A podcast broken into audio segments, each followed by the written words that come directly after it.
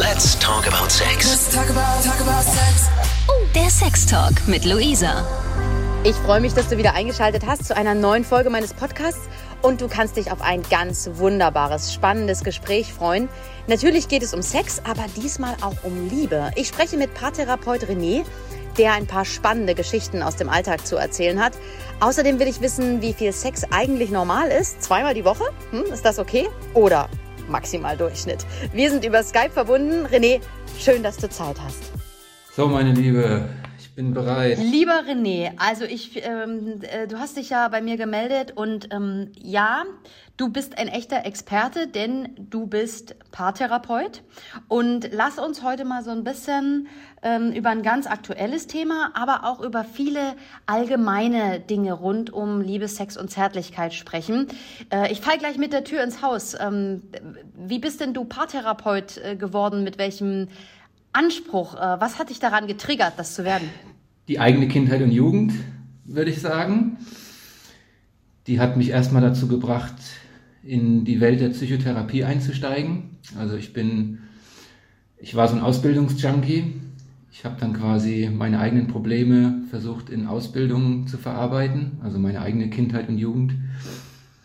Und dann habe ich, oh, ich glaube, 28 verschiedene Ausbildungsbereiche im Gebiet der Psychotherapie durchlaufen und bin dann irgendwann bei der bei dem Schwerpunkt Körper- und Atemtherapie gelandet und ähm, habe das irgendwann für Familien und Paare angeboten. Und ja bin wir kopieren ja wir, wir lernen ja Beziehung ähm, von unseren Eltern und kopieren das ja dann erstmal in den ersten jungen erwachsenen Jahren. Und das habe ich auch gemacht. Bin dann zweimal gescheitert und dann ähm, ging meine Aufmerksamkeit und auch meine berufliche Richtung immer Was heißt denn das? Wir spiegeln unsere. Eltern und äh, deren Beziehung. Das heißt, wenn meine Eltern nicht liebevoll miteinander waren, kann ich auch keine Liebe in der Beziehung geben? Wir, also wir als, als Kleinkind, also bei der Geburt fängt es schon an. Ähm, wir kommen ja aus der Nonverbalität, das heißt, was wir am besten können, ist die Körpersprache von unserem Gegenüber lesen. Ne? Und die richtige Sprache, wie wir uns jetzt auf der Kommunikationsebene unterhalten, die gibt es noch nicht lang. Und wir schaffen es unter einer Sekunde sofort über die Körpersprache wahrzunehmen, ähm, Freund oder Feind, also ist mir einer gut gesinnt oder nicht. Und genauso gehen wir auch in die Welt. Wir werden geboren und fangen sofort an, über unsere Sinnesorgane, hören, sehen dann später, ähm, das meiste zu lernen. Also wie gehen meine Eltern miteinander um, ähm, wie geht mein Umfeld miteinander um, Großeltern, Onkel, Tanten, alles, was so im Umfeld ähm, um uns herum passiert. Und ähm, wie wird Beziehung gelebt, wie werden Konflikte ausgetragen. Alles, du musst es so vorstellen, wir, wir können ja durch unsere Sprache heute alles faken. Ne? Wir können unsere Gefühle anders ausdrücken. Wir können anders antworten, wie wir wollen. Das ist ja ganz bekannt in Deutschland. Immer Ja sagen statt Nein. Ähm, wenn ich Nein sage, könnte ja einer böse oder enttäuscht sein. Und was wir als Kleinkind, die Gabe, die wir da noch haben, oder als Baby, am, am meisten in den ersten 18 Monaten des Lebens, ähm, da schalten wir das alles aus. Was da erzählt wird, nehmen wir gar nicht so wahr, sondern wir ähm, sind auf der Ebene der Körpersprache. Wir nehmen das quasi über die Schwingung wahr, über die, ja, wie drückt sich jemand aus. Ne? Es geht jemand an die Tafel und äh, erklärt eine Aufgabe, kriegt einen roten Kopf, dann sagt der Körper die Wahrheit und ähm, die Kommunikation versucht sich irgendwie gut rauszureden oder darzustellen. Bisschen viel gelabert jetzt, ne? Alles gut. Es, äh, Du musst mich dann immer bremsen, ne? weil wenn ich drin bin, dann... alles gut. Ähm, das hat jetzt also einerseits mit äh, Zuneigung und meinem, mit meinem späteren Beziehungsleben zu tun. Prägt uns das auch schon für das Sexleben? Wie sieht's da aus in der Kindheit und Jugend? Ähm, in der Kindheit und Jugend ist ja so unsere Probierphase.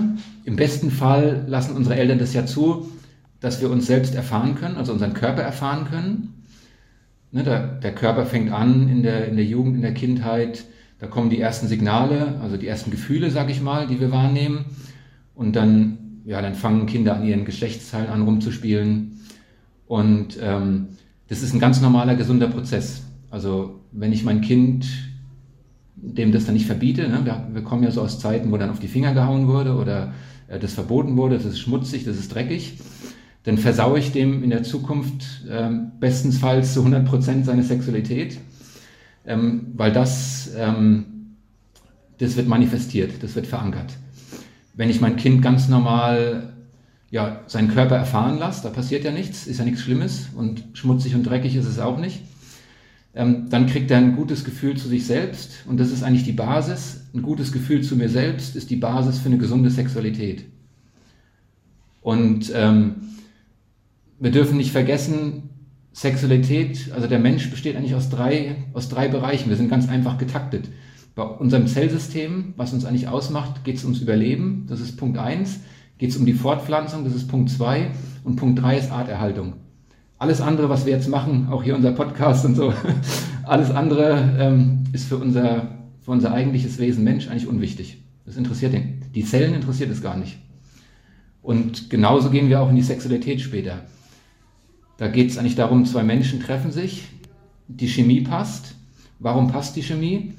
Weil unser Unterbewusstsein ausgelotet hat über die Körpersprache wieder, okay, wenn, die bei, wenn wir zusammengehen, zelltechnisch, dann ist die Reproduktion, da kommt was Gutes bei raus sozusagen. Ne?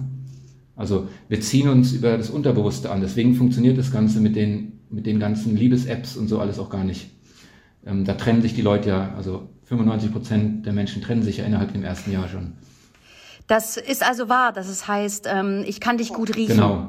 Wir brauchen, wenn du das richtige Gegenstück finden würdest, willst, oder ähm, der Evolution geht es ja nur darum, den richtigen Partner zu finden, um Nachwuchs zu produzieren. Was anderes will die Evolution ja gar nicht.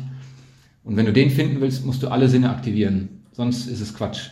Da treffen sich die Leute, weil sie irgendwelche aufgepimpten Fotos erst sich in aufgepimpte Fotos verliebt haben oder in Texte, die du heute schon aus dem Internet rauskopieren kannst. Da gibt es schon die Top 10 Texte, was eine Frau gerne liest und so. Und das hast du dann im Kopf und dann gehst du hin und dann hast du schon die Hälfte deiner Sinne ausgeschalten weil in deinem Kopf was drin ist, in was du dich verliebt hast, ähm, was gar nicht real ist. Und dann kommt das große Aufwachen, ähm, spätestens nach drei Jahren. Also nach drei Jahren ist unser Hormoncocktail so runtergefahren, da wacht jeder in seiner Beziehung auf, bestenfalls. Ernüchternd für unsere Hörerinnen und Hörer, aber ernüchternd für unsere Hörerinnen und Hörer, aber durchaus sehr wissenswert. Ich gehe sogar noch einen Schritt weiter. Ähm, wie sieht es aus mit bestimmten Fetischen? Es äh, gibt Menschen, die fühlen sich von Luftballons stark angezogen. Andere äh, stehen auf Dominanz, Subdominanz. Ähm, werden wir darauf auch irgendwie getrimmt oder geprägt? Hast du das in deiner praktischen Erfahrung äh, schon erlebt? Ähm, also es gibt Einflüsse, dass, dass die Kinder, natürlich kriegen die Kinder, wenn die Eltern noch eine Sexualität haben, ähm, was ja leider relativ selten ist, dann kriegt ein Kind natürlich auch beim, bei der Entwicklung die Sexualität der Eltern mit. Und da kann es auch, ähm, sage ich mal, Absurditäten geben in der Sexualität, die man dann mitkriegt irgendwann nachts. Und ähm, das würde auch ein bisschen mit prägen.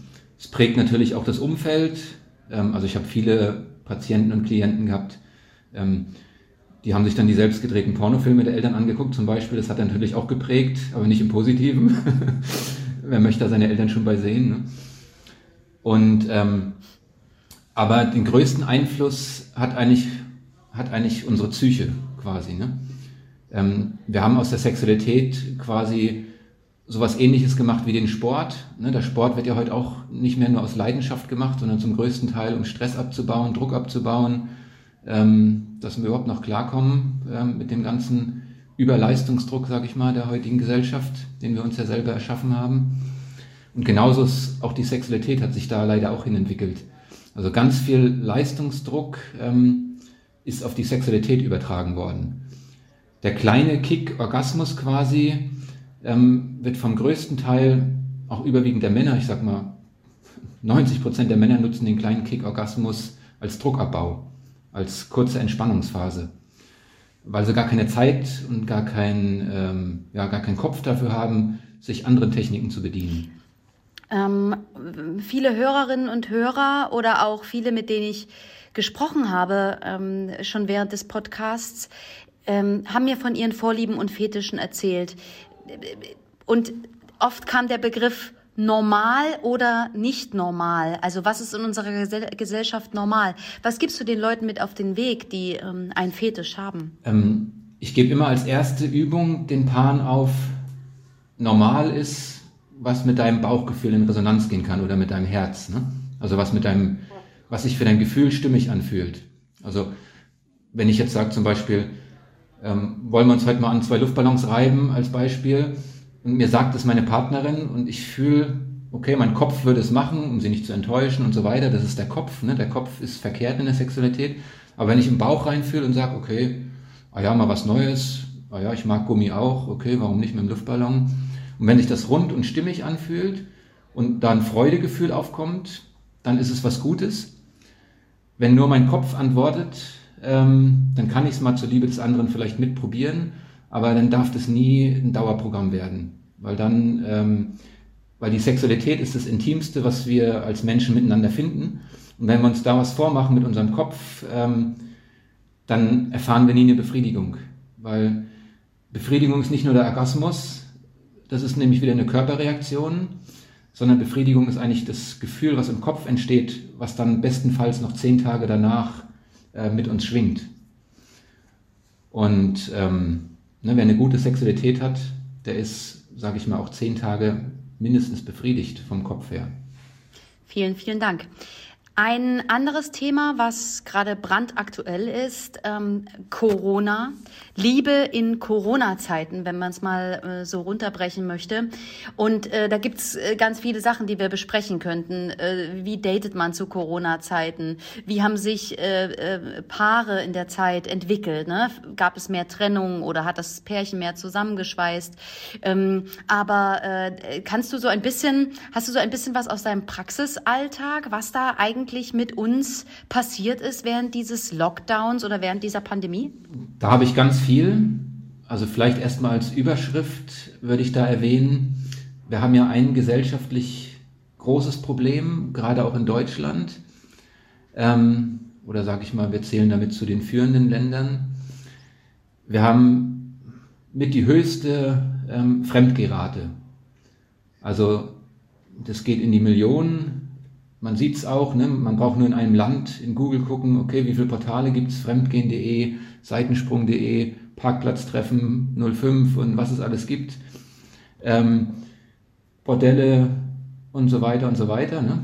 Also da, das heißt, ein Riesen, ähm, der ganze Riesenmarkt, der hat eine Riesenentlastung erschaffen, weil wir in der Beziehung oder in der Sexualität nicht richtig uns entwickelt haben, hier gerade in unserer Gesellschaft zu kommunizieren, was wir wollen, was wir brauchen.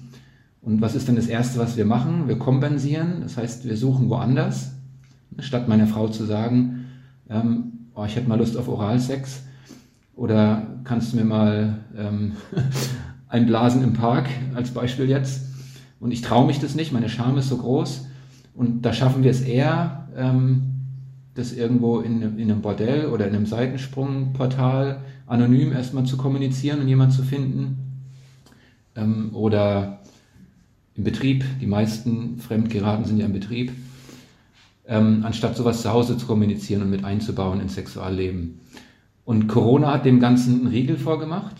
Also deswegen, meine These ist auch deswegen ist die häusliche Gewalt auch angestiegen, weil einfach der Druck angestiegen ist in den Menschen, überwiegend jetzt in den Männern. Da, die haben ja ähm, mehr sexuellen Druck, also mehr Trieb wie, wie Gefühl. Und, ähm, und das hat ganz viel, ja, das hat jetzt ganz viel in unserem, auch jetzt in meiner Paararbeit und so, es hat ganz viel gemacht, weil erst, was passiert immer zuerst? Erst entsteht Reibung, ne, man hat irgendwo kein Ventil mehr, was loszulassen, was loszuwerden. Dann bin ich auf Reibung gepolt, also ich muss mich irgendwo streiten, ich muss mich reiben. Ähm, das ist wieder so was Körperliches, das schiebt unser Körper vor, damit wir ähm, kein Burnout, keinen Kollaps kriegen. Da will er sich reiben, will sich quasi lösen von Sorgen und Problemen. Und der zweite Schritt bei Paaren, die es gut hingekriegt haben, die suchen dann die Kommunikation. Das heißt, meine Tendenz jetzt ist ähm, fürs Sexualleben, da wo Menschen an ihrer Beziehung arbeiten, ähm, gab es ein Plus. Also da ging, da hat sich was verbessert, weil einfach viel außenrum ausgeschalten wurde. Und in der Single-Welt, also ich kriege ja auch ganz viele Zuschriften vermehrt von, jetzt in Corona war das extrem, von Menschen, die Single sind und so. Für die war es natürlich nochmal mehr mit sich selbst beschäftigen, nochmal mehr Selbstliebe produzieren. Ähm, da ging halt gar nichts. Ne? Also da ist halt vieles weggefallen. Es sind auch ganz andere ähm, Dinge äh, bei Pärchen entstanden, die ich ähm, in den letzten Monaten gehört habe, wo ich eigentlich sehr glücklich drüber bin. Es gibt Paare, die sind sich gerade dadurch auch viel näher gekommen, haben ein, ähm, ein Hobby gefunden, ein gemeinsames, ja, oder äh, also haben sich was vorgelesen oder haben zusammen gepuzzelt oder kochen gelernt oder so, ne? Ähm, auch das gibt es ja auf der anderen Seite. Ähm, hast du auch positive Beispiele? Genau. Also ich habe, ich mache schon, ich glaube seit sechs Jahren mache ich schon ähm, so eine ehrenamtliche Kampagne immer, das heißt äh, Paarzeit. Und ähm, das hat total zugenommen. Also die Menschen, die sich da beim Zoom oder ähm, bei, bei den Online-Treffen und so damit eingeloggt haben. Also man hat natürlich wieder zu sich gefunden und ähm, auch wieder mehr den Fokus auf die Beziehung bekommen. Ne? Also wenn ich in Beziehung lebe, dann muss die vor allen Dingen stehen, weil die Beziehung braucht am meisten Aufmerksamkeit, also mehr wie mein Job und mehr wie meine Hobbys und alles andere. Und da ist natürlich wieder ein Trend, der jetzt immer noch anhält, also dass man auch aus wenig viel macht, ne, dass man da wieder ne, die Aktivitäten mit Basteln haben zum Beispiel zugenommen, dass man gemeinsam was bastelt oder dass man so Langzeitspiele macht, ähm, wie das chinesische Go, das ist so ein Spiel für Paare, da kann man sich mehrere Wochen mit beschäftigen. Ähm, oder Puzzeln und so, wie du auch gesagt hast. Und Spaziergänge, also dass wir so ein bisschen in die Ruhe gekommen sind. In die Ruhe kommen ist natürlich für Paarbeziehungen und Sexualität immer das Beste, was passieren kann. Und ja, ich, ich habe auch viel Anfragen gehabt, was können wir so machen. Ne? Ähm, wie, komm ich, wie kommen wir wieder in eine Beziehung? Viele haben gemerkt, oh, ähm, der letzte, letzte äh, Sex, der ist schon ein paar Monate her. Das merkt man ja im Lebensalltag, wenn man so neben, nebeneinander herlebt, irgendwann gar nicht mehr.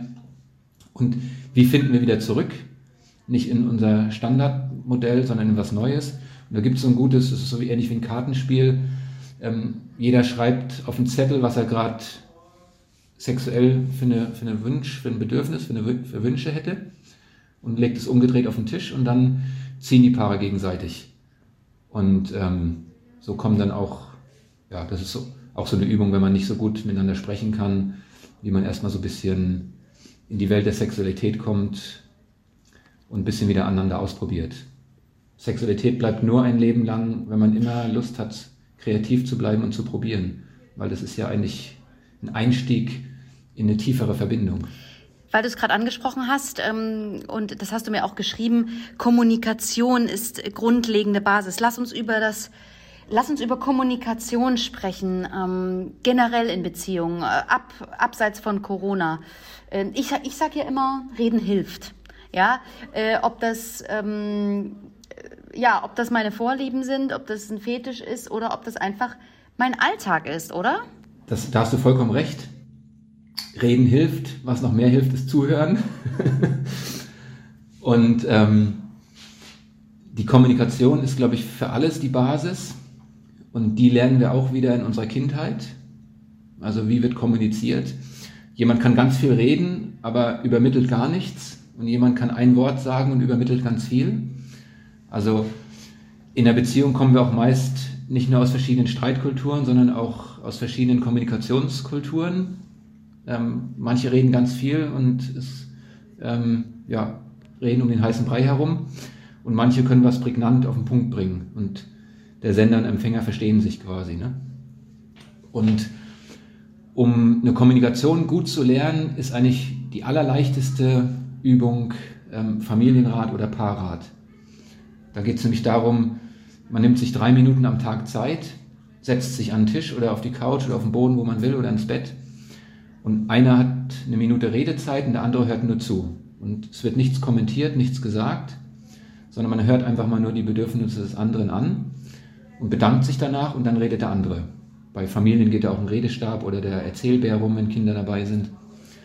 Und die Übung habe ich jetzt, glaube ich, hunderte Male vergeben in den letzten Monaten ähm, als Einstieg in eine gesunde Kommunikation.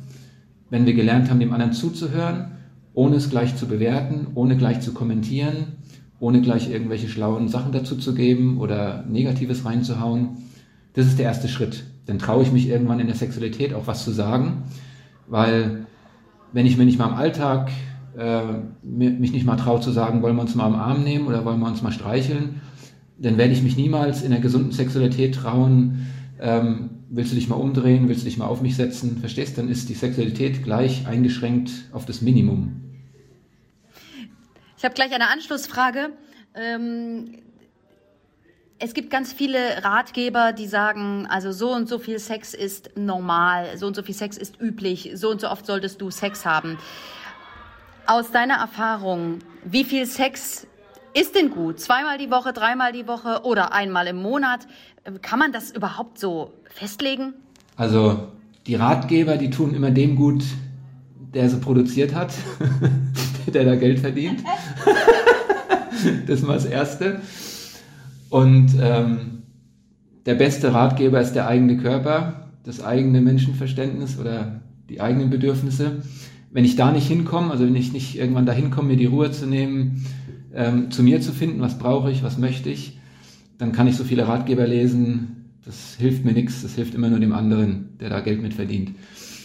Ähm, ich würde auch keine Formel aufstellen, einmal die Woche, einmal am Tag oder was auch immer, weil es kommt auf die Qualität der Sexualität an ne? und es kommt auf die Phase der Sexualität an. Ähm, eine Sexualität ganz am Anfang, wenn ich dich morgen kennenlerne, die ist natürlich erstmal wie so ein Rausch, weil alle Hormone sind zu 100% aktiviert. Ähm, nach zehn Jahren, wenn es bei uns richtig perfekt gelaufen ist und wir da immer dran gearbeitet haben, können wir trotzdem von dem Rausch höchstens noch 75% halten, weil einfach ein Großteil der Hormone abgesprungen sind. Die Hormone, die in uns tickern, weil wir uns fortpflanzen wollen. Und ähm, deswegen, egal wo man gerade ist, in seiner Beziehung oder in seiner Sexualität mit sich selbst oder was auch immer, würde ich da nie eine Vorgabe machen, sondern ähm, die beste Faustformel ist eigentlich, wenn eine Sexualität ganz frei ist, also die darf entstehen, ähm, wenn sie von innen herauskommt, nicht durch irgendeinen Druck, weil der Partner jetzt wieder unbedingt muss oder auch nicht, ne? oder weil wir lang nicht haben, das ist alles Druck von außen. Also die gesunde Sexualität, die steht von innen entsteht von innen. Und ob die dann einmal im, im Quartal ist oder einmal am Tag oder einmal der Woche, das spielt dann gar keine Rolle. Weil die kann dann so erfüllend sein, dass ich dann erstmal, ja, dass dann erstmal andere Komponenten kommen, dass ich dann erstmal mehr Zärtlichkeit, ähm, dass ich erstmal mehr Bedürfnis habe für Zärtlichkeit, das mehr ähm, im Fokus steht und es gar nicht zur Sexualität kommt am Schluss. Oder ähm, Gemeinsamkeit, Kommunikation. Weißt du, der Triebdruck Sexualität, der blockiert uns ja für viele andere schöne Dinge, die uns auch erfüllen und die auch zum Menschsein oder zur Beziehung dazugehören. Und deswegen, also ich würde nie was vorgeben. Also wer da irgendwas vorgibt, ähm, der muss selber mal über seine Sexualität nachdenken. Ich würde dich gerne noch bitten, ähm, hast du einen Rat für unsere Hörer? Hast du was, was dir spontan einfällt, wo du sagst, das gebe ich euch jetzt mit? Ähm, zum Thema Sexualität würde ich mitgeben, wenn man sich, heute verabreden sich ja viele zur Sexualität ne, oder planen das schon in den Alltag hinein, ganz romantisch. Anders funktioniert es wahrscheinlich sonst nicht mehr. Ähm, ich würde vorher beiden, die daran beteiligt sind, oder drei oder vier, was auch immer, ich würde empfehlen, macht erstmal was, um inneren Druck abzubauen. Das kann sich schütteln sein, mal joggen gehen, Sport, mal schreien gehen. Also bau mal den Druck ab, weil wenn der Druck mal abgebaut ist und du gehst dann in eine Sexualität, dann kriegst du eine ganz andere Qualität und dann passieren ganz andere Dinge. Lieber René, Ich bedanke mich ganz recht herzlich bis hierhin. Ähm, eine ganze Folge haben wir jetzt schon durchgesprochen und ich glaube, dass das äh, einer Fortsetzung bedarf. Äh, es war unglaublich spannend, was du erzählt hast und wir haben noch so viele Themen hier auf dem Zettel. Ich würde sagen, ähm, wir setzen das Gespräch bald fort und möchte mich an dieser Stelle bei dir bedanken. Danke, dass du mit mir gesprochen hast. Gerne. Wenn du auch deine Geschichte erzählen möchtest, dann melde dich einfach bei mir. Ich freue mich von dir zu hören. Einfach über Instagram at Luisa Noack und dann reden wir einfach über Sex. Let's talk about, talk about sex. Von Lust bis Frust. Von Sextoy bis Callboy. Let's talk about, talk about sex. Let's talk about sex. Der Sextalk mit Luisa. Mehr Folgen jetzt.